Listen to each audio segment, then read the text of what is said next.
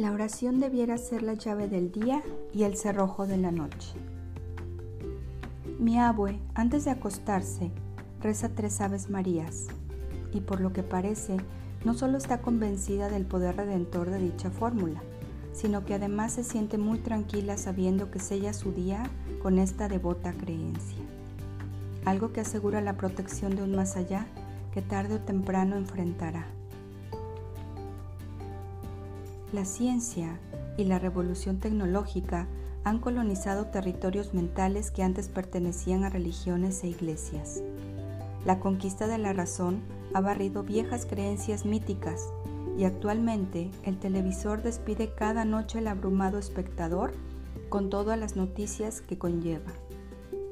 El mito de un Dios Padre ha sido retirado de la escena y sin embargo el ser humano no es más feliz que aquellos abuelos que entonaban su alma recordando cada noche el sentido supremo de la existencia y teniendo gratitud por ella.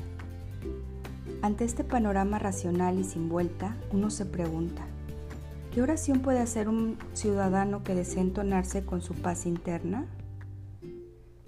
Vamos a ver algo de esto.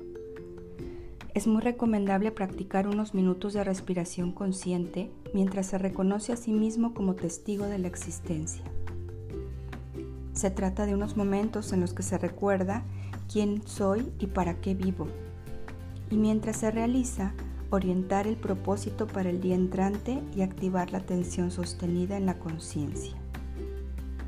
Una vez llegada la noche, la tecnología de la transformación ofrece un ejercicio de increíbles resultados. Se trata de recapitular mentalmente o por escrito el día vivido como si fuera una película. Cuando a lo largo de dicha revisión se llega a un episodio en el que se observa una actitud y conducta inapropiada, se procede a cortar el trozo de película no óptimo.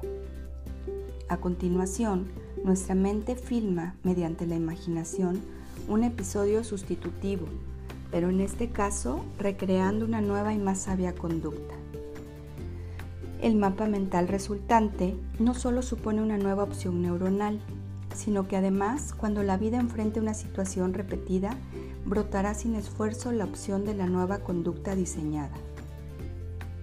El nuevo episodio se coloca en la cinta de la película y se sigue adelante repitiendo este patrón.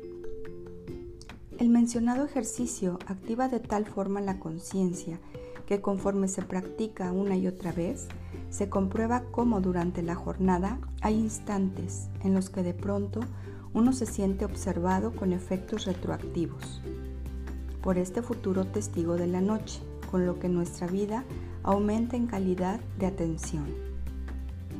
Cada noche que apostamos por el despliegue de la lucidez, no solo nos convertimos en creadores de nuestro destino, sino que además mantenemos un hilo de crecimiento y optimización personal que da sentido a nuestras vidas.